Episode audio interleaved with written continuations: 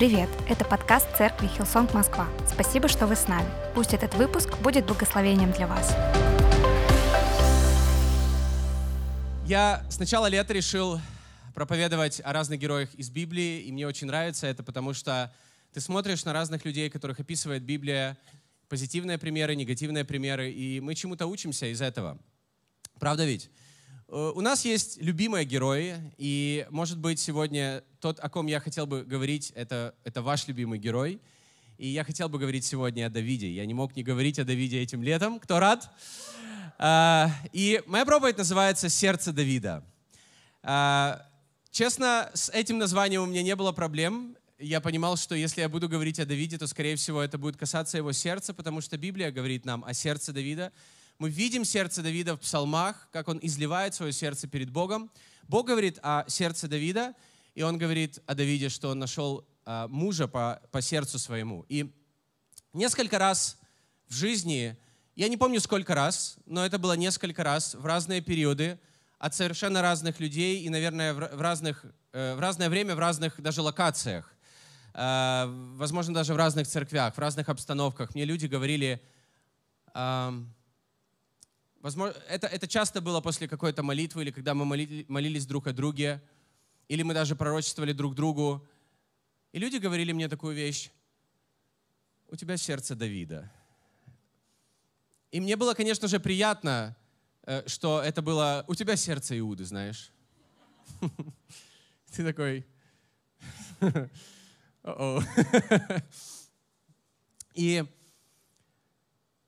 сердце Давида. И что это значит? Потому что я такой, да, это приятно слышать, но вопрос, что это значит? Что это значит? Относится ли это к какому-то особенному человеку или относится это ко всем нам? Или Бог специально показывает его сердце как, как сердце, которое должно быть у церкви? А, что это значит сердце Давида? Потому что, наверное, первое, что мы думаем – это о поклонении, потому что Давид был поклонником. Кто так думает? У кого первая ассоциация, что это о поклонении, потому что Давид был поклонником? Но я думаю, да, я поклоняюсь всегда на первом ряду, но я все время, моя жена мне постоянно это напоминает, что я постоянно там не попадаю в ноты и все остальное. Как бы я, я не музыкант, я, в общем, я не пою на сцене, но, конечно же, мы понимаем, что поклонение это не про это. Поклонение это, да, про наше сердце и, и про то, когда мы э, воздаем Богу всю славу за все. Но для меня лично, когда я размышлял о том, что такое сердце Давида и а в чем такое сердце Давида, одна из вещей, одна из вещей, потому что, мне кажется, есть очень много разных вещей, которые мы могли бы сказать о нем, и, и смирение, и радость, и, и вера, но одна из вещей — это щедрость. Щедрость, потому что также много, как в Библии говорится о поклонении, которое мы видим э, из сердца Давида, также много мы можем найти о щедрости Давида, и это была какая-то просто невероятная щедрость. Мы видим о э, истории, мы читаем истории о, знаете, обеспеченности Соломона, но именно о, о щедрости Давида мы читаем, какой щедрый он был. И в этом также сердце Давида. То есть настолько же, насколько он был поклонником, настолько же он был щедрым. И, и у меня вопрос, окей, так а в чем сердце Давида? я хотел бы сегодня читать одну историю вместе с вами. И я верю, что в этой истории мы можем увидеть сердце Давида больше всего. И это был период, когда Давид уже стал царем. Вы знаете историю, что Давида помазывали несколько раз, и его провозгласили царем еще в раннем возрасте, но стал он царем около 30 позже. Но когда он был тинейджером, Самуил помазал его царем. Потому что об этом описано еще в первой книге царств, что Бог отверг Саула, и после этого он еще э, сколько-то 15 лет был царем.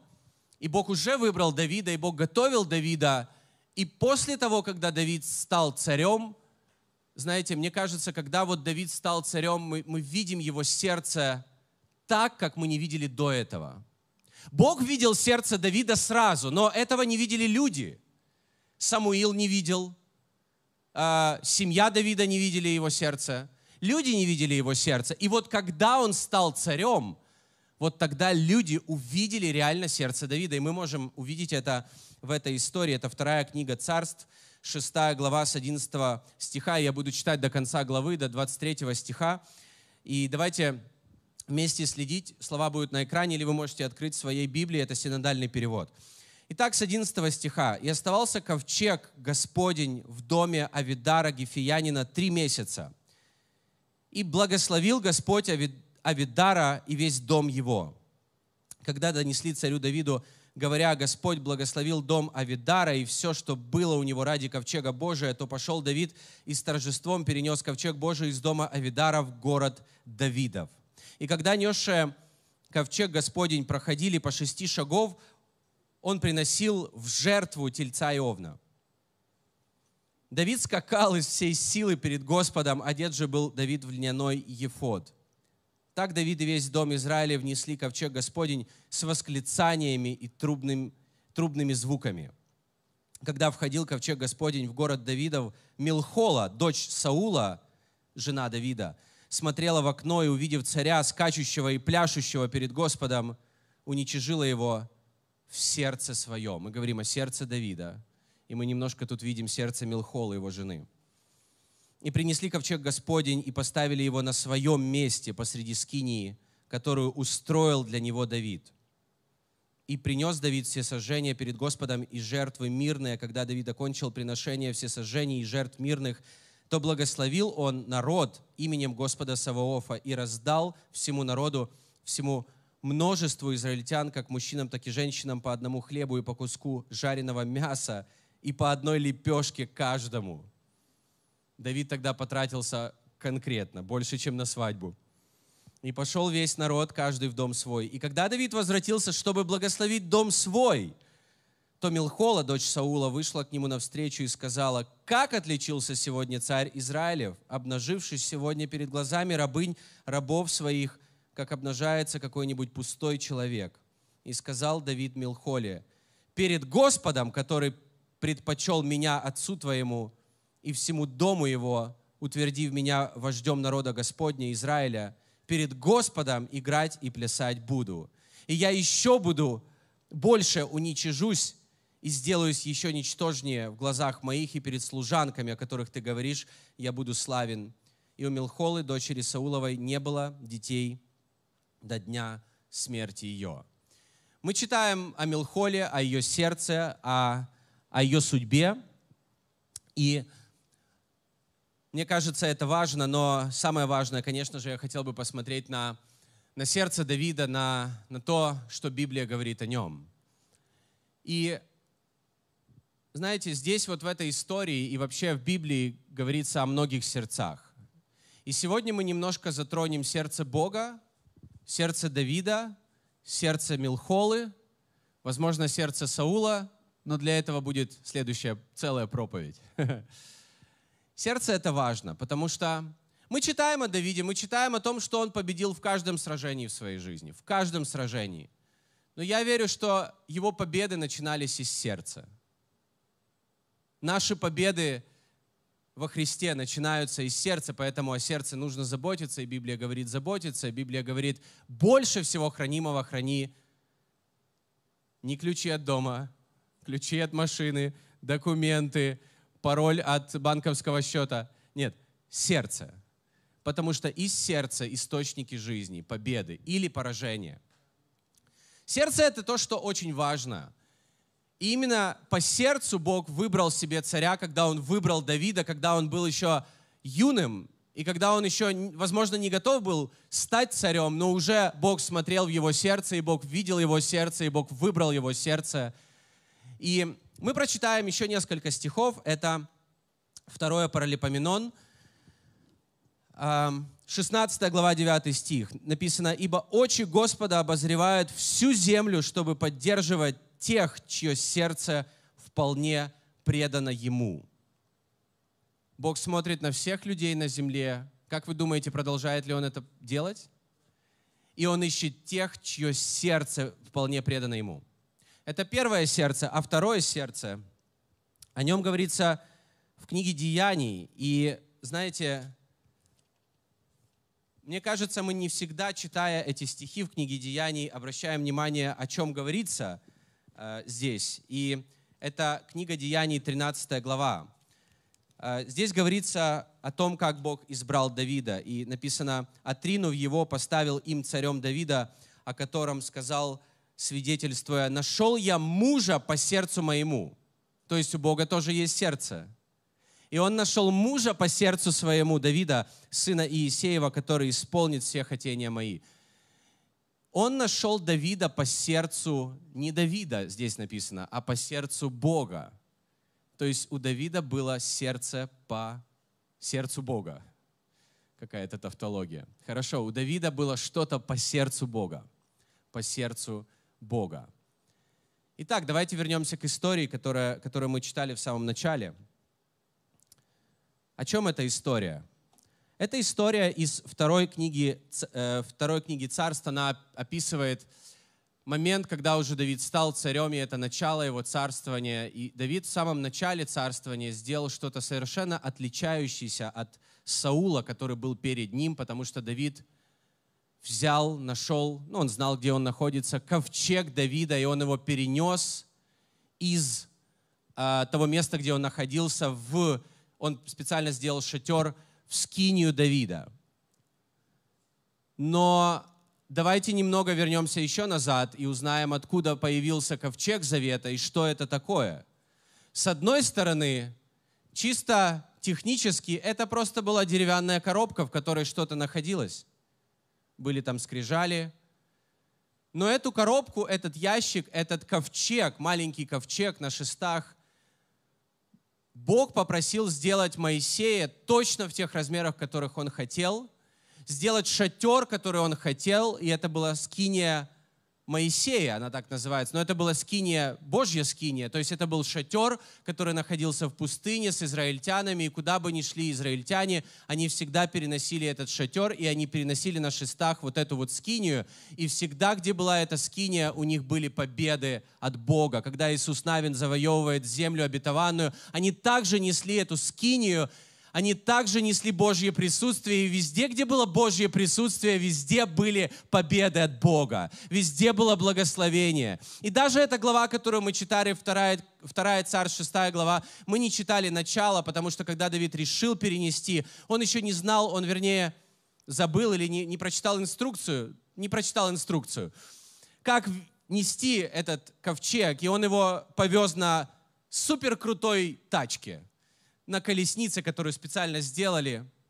И когда ковчег падал, один там поддержал его, и он умер на том же месте, потому что этот ковчег символизировал Божье присутствие, и к нему нельзя было относиться просто как нам вздумается, нужно было относиться с трепетом. И, и они оставили на время в одном доме этот ковчег на три месяца. И мы начали эту историю с того, что Ковчег находился в доме одного человека три месяца, и Бог благословил этот дом и все, что было в доме, потому что там, где Божье присутствие, Бог благословляет этот дом.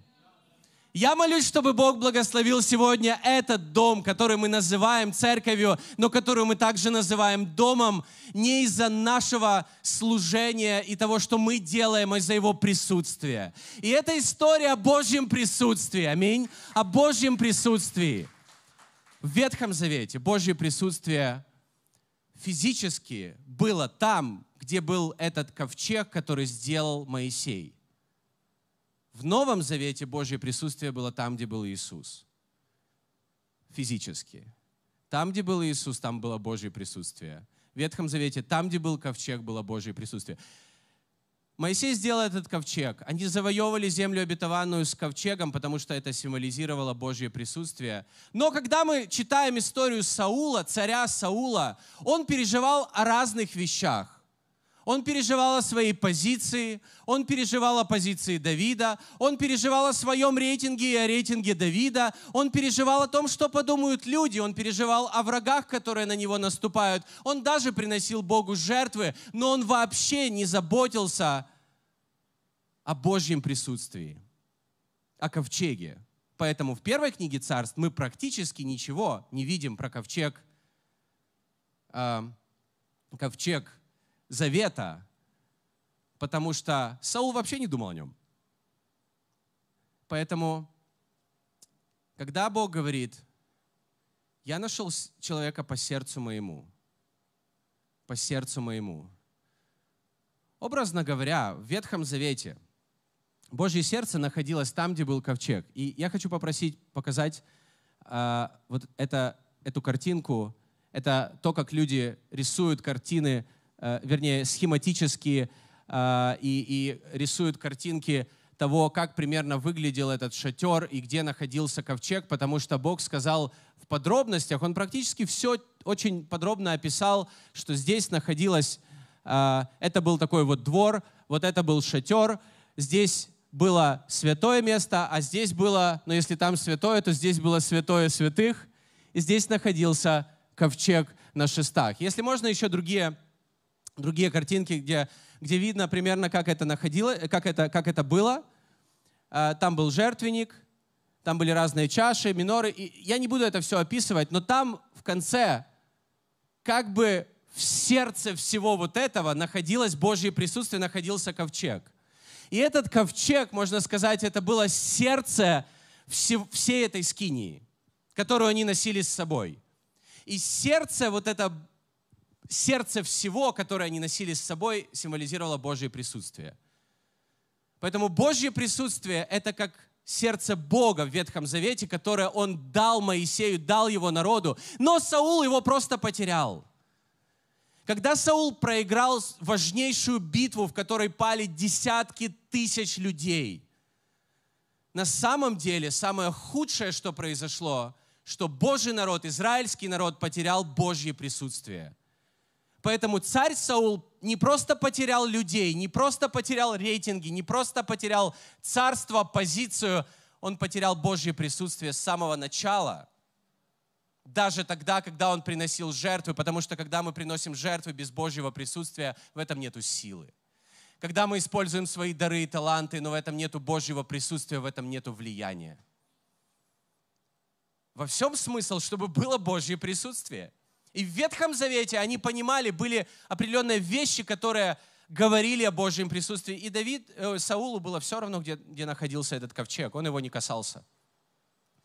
Но одна из первых вещей, которую сделал Давид уже при своем царствовании, царствовании он перенес ковчег в скинию Давида, чтобы Божье присутствие было там. И мы можем сделать вывод.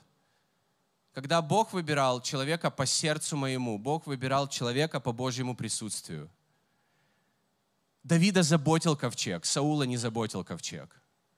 Поэтому, когда Бог выбрал человека по сердцу своему, по Божьему присутствию, и одна из первых вещей, то, что он сделал, он перенес ковчег с Божьим присутствием. Давида заботило Божье присутствие, и это был приоритет в его сердце. Какой был приоритет сердца Саула? Возможно, позиция. Возможно, что подумают люди. Возможно, как, как как другие люди смотрят на меня. И мы видим в этой истории, что Давида это вообще не волновало. Как на него смотрит жена, как на него смотрит народ, как на него смотрят служанки. Все, что волновало Давида, это Божье присутствие. В прошлом году я проповедовал проповедь, где я говорил об одном, как я считаю, самых больших грехов Давида, когда он убил мужа одной из своих будущих жен в Версавии, когда она не была его женой. И в этой истории я вижу, что человек, э, Давид был человеком. Он не был совершенным человеком. И тем не менее Бог сказал, я выбрал человека по сердцу моему.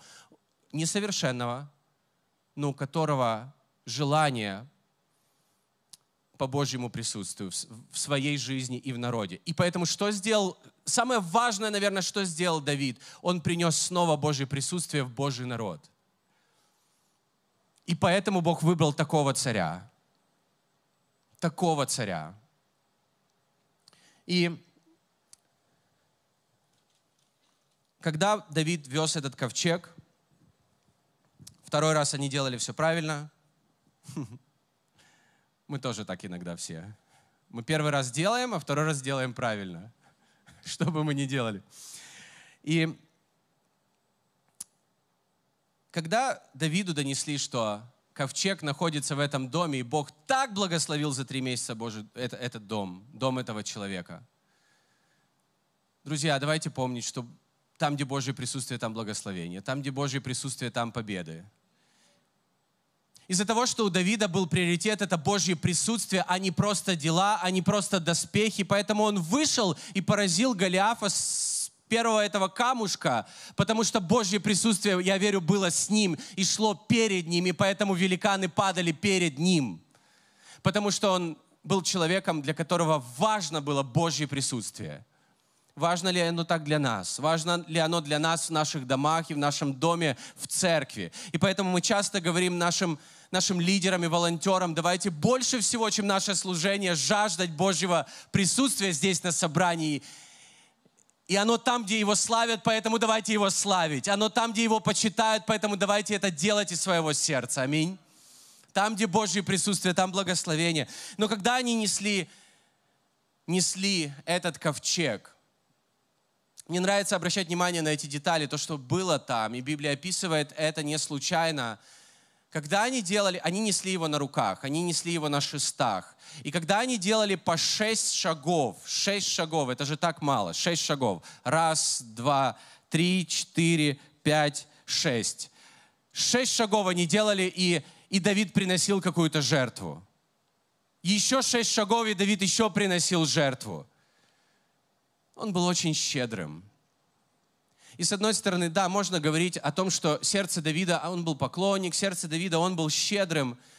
Но я верю, что глубже, чем это, это его сердце было по Божьему присутствию, а в Божьем присутствии так хочется быть щедрым.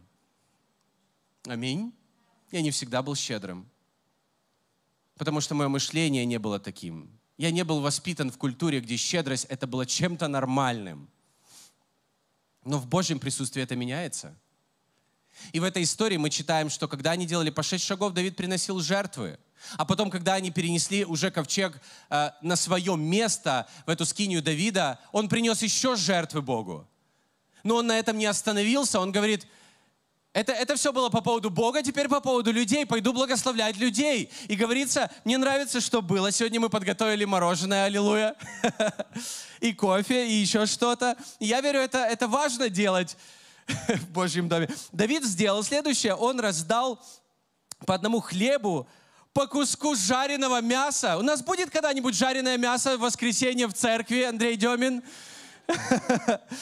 которые мы просто будем раздавать. И по лепешке еще каждому, по лепешке, я не знаю, узбекской лепешки, другой лепешки, еврейской лепешки, неважно.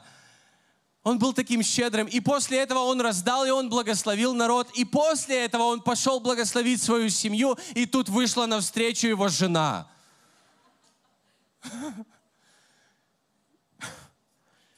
И он не благословил свою семью. И в Библии говорится, что на самом деле этот стих меня прям вот цепляет, что 23 стихе не было детей у нее до дня смерти ее. У нее не было детей до дня смерти ее. Первое, что я всегда думал, потому что Давид просто на нее обиделся. Ну, вы понимаете, кто так думал? Но есть другая сторона, может быть, Бог не дал ей детей. И я не знаю, какой правильный ответ. Здесь не написано, Давид не был с ней до конца жизни или Бог не дал ей детей. Но что ранее написано, что она в своем сердце унизила его, обесценила его. Она, знаете, осуждала его.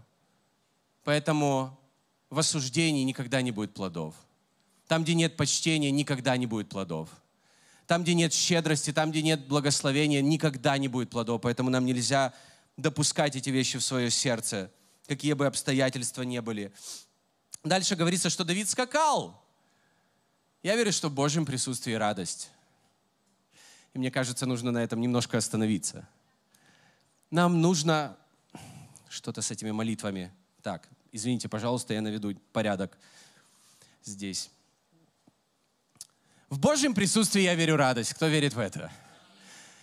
Люди ищут счастье, но нам нужно, как христианам, уметь практиковать радость, и она есть в Божьем присутствии, и она глубже, чем счастье или отсутствие такового, как мы чувствуем снаружи, в Божьем присутствии радость. И, и, и у него была такая радость, что он сорвал с себя одежду, я не буду этого делать, не переживайте, и он скакал просто.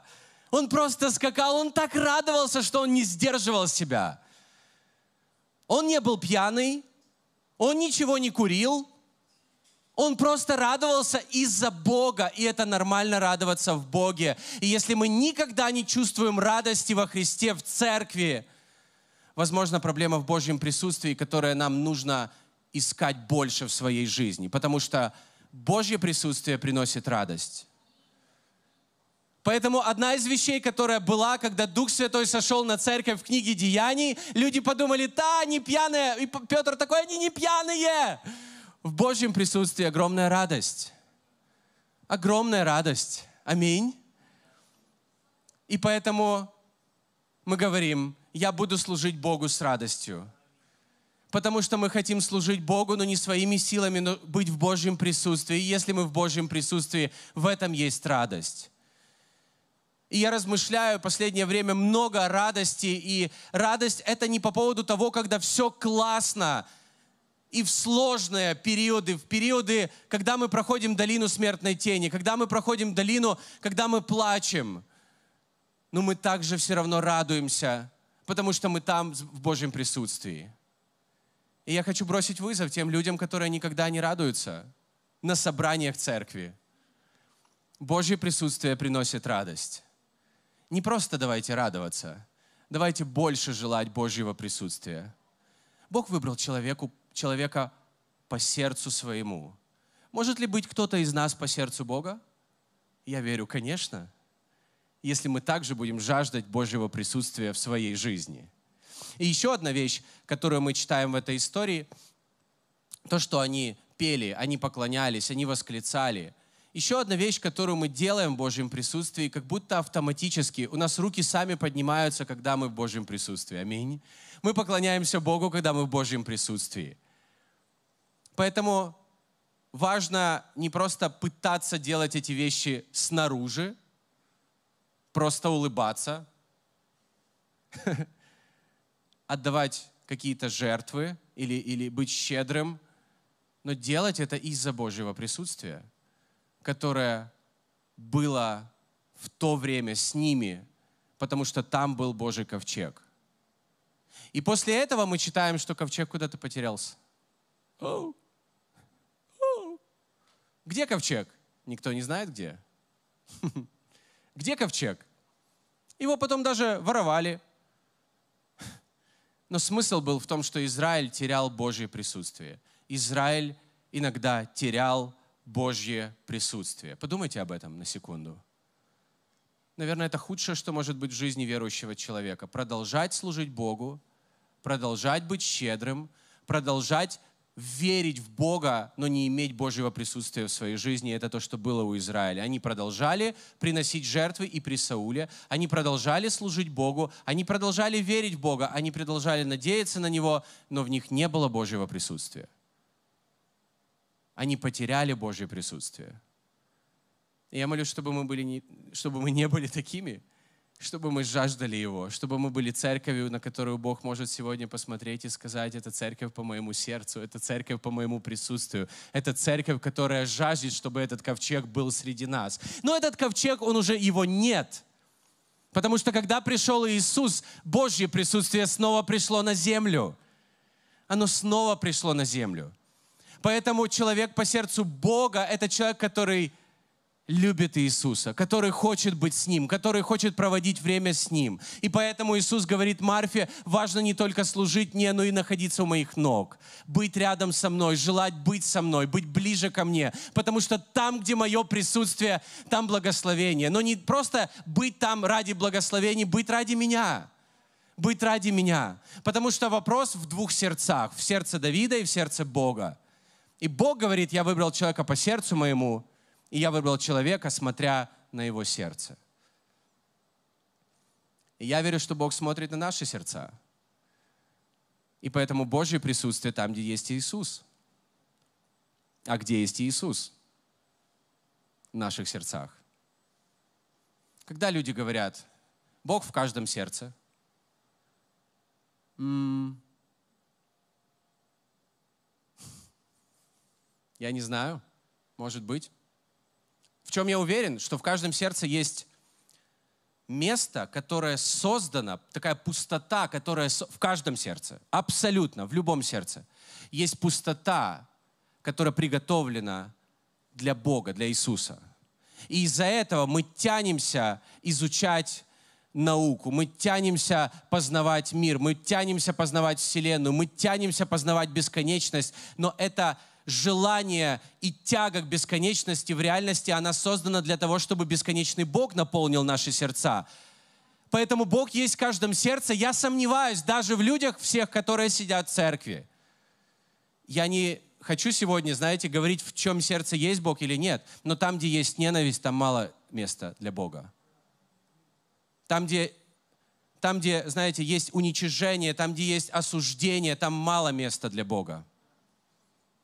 И это наша ответственность готовить свое сердце для Бога. И в одном из псалмов Давид говорит, Бог, готово мое сердце.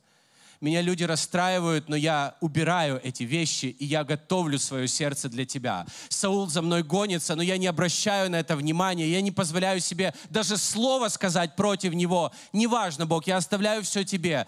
Готово мое сердце поклоняться, к поклонению, готово мое сердце к Твоему присутствию готово мое сердце к Твоему присутствию.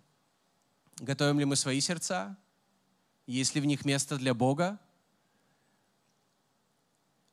И есть ли там Бог? И я верю, Бог есть там. Не когда мы что-то делаем, но когда мы просто открыты для Него. Когда мы говорим, Бог, наполни Его. Наполни Его. Будь в центре моей жизни. Поэтому была скиния Моисея, была скиния Давида. Что такое скиния? Это просто шатер. Где эти шатры? Посмотри направо и налево. Рядом с тобой симпатичный шатер. Довольно симпатичный шатер. У нас есть минута, когда мы хвалим шатры. Но в этом шатре есть место для Божьего присутствия, и важно его не терять. И истина в том, что даже верующие люди могут терять Божье присутствие. Но что сделал Давид? Другая истина в том, что его можно возвращать.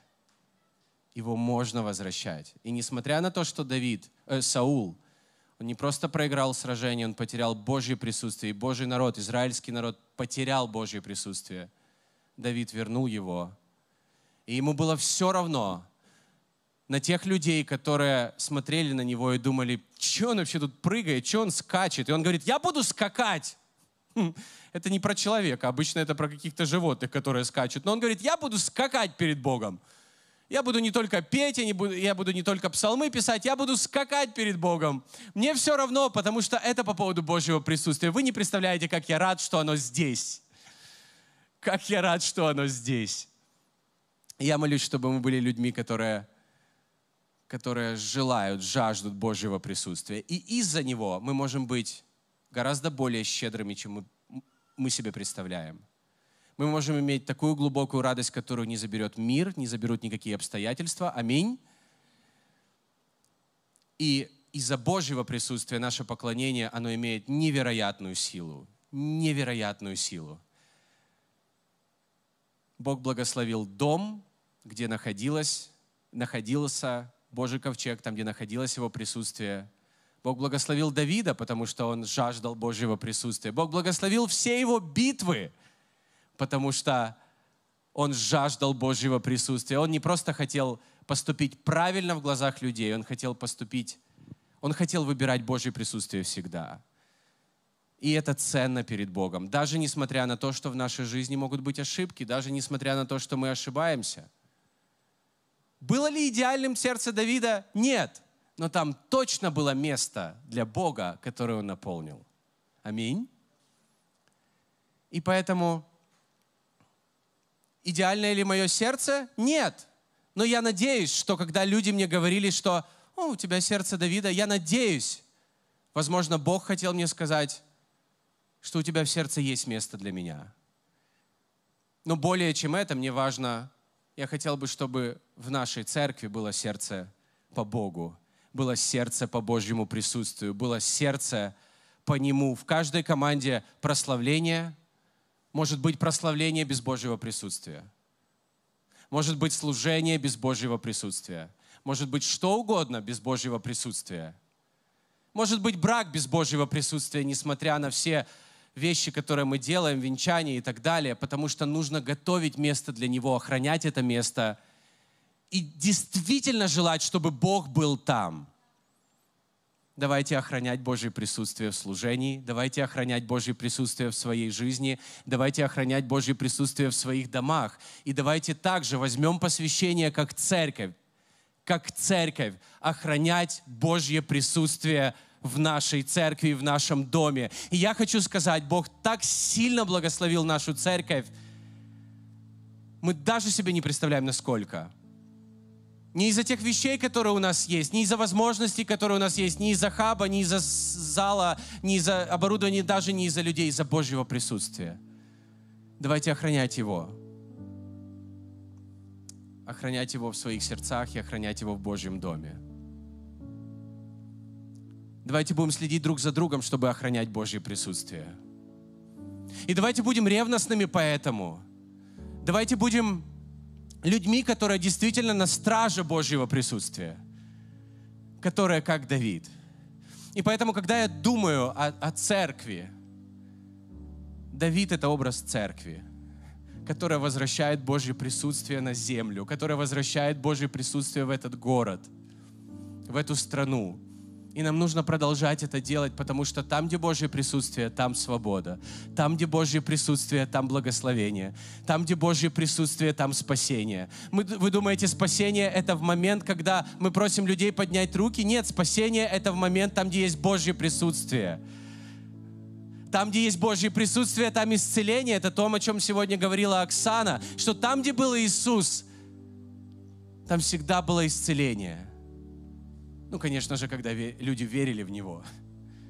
Когда люди не обесценивали Его. Аминь. Давайте вместе встанем. Я хотел бы молиться о том, чтобы мы были людьми, которые не только жаждут Божьего присутствия, но также охраняют Его, умеют это делать.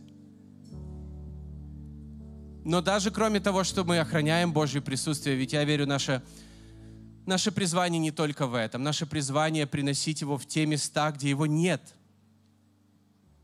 Где его нет. Моя жена говорит мне, когда будешь проповедовать, если не будешь знать, что говорить, говори о детях. Я хочу сказать о детях, но не потому, что я не знаю, что говорить. Спасибо, Аня. Я верю, что для детей от родителей самое важное нужно, кроме образования, приданого, квартиры э, и так далее, и так далее, одежды и многих вещей, это наше присутствие. И я научился за несколько лет родительства, что можно быть рядом с ребенком, но не присутствовать рядом с ним. Можно быть рядом с ребенком, но не присутствовать рядом с ним. Знаете как? Очень легко. Сядьте со своим ребенком, откройте телефон и смотрите новости. Вы будете там, но вы будете присутствовать где-то не там. А что нужно нашим детям? Это наше присутствие. И в Библии говорится, будьте как дети, будьте как те, которые, которые знаете, вот на сто процентов сердца они с нами, потому что у них нет еще телефонов. Я не хочу своим детям покупать телефоны, потому что их присутствие на 100% со мной.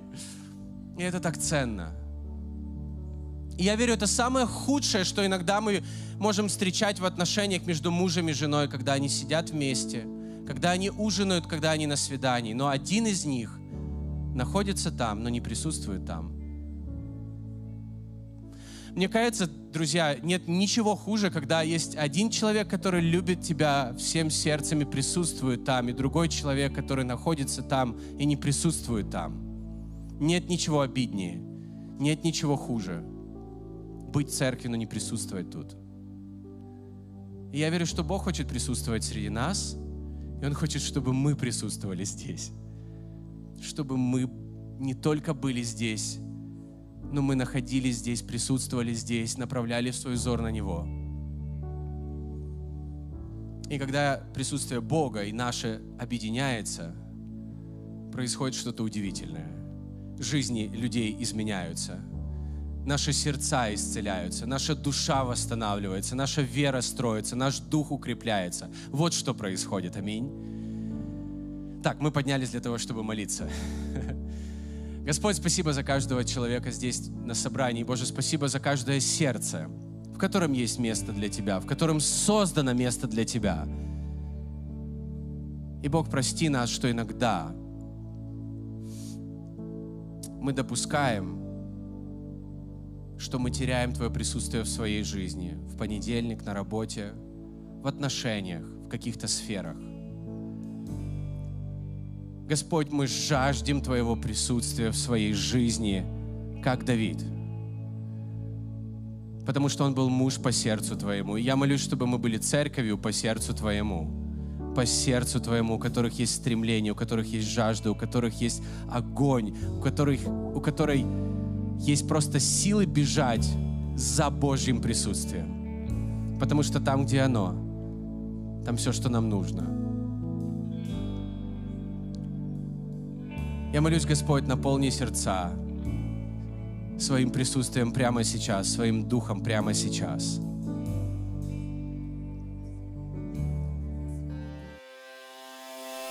Спасибо, что дослушали выпуск до конца. Если вы хотите узнать больше об Иисусе или о церкви, то можете связаться с нами через наши соцсети. Будьте благословенны!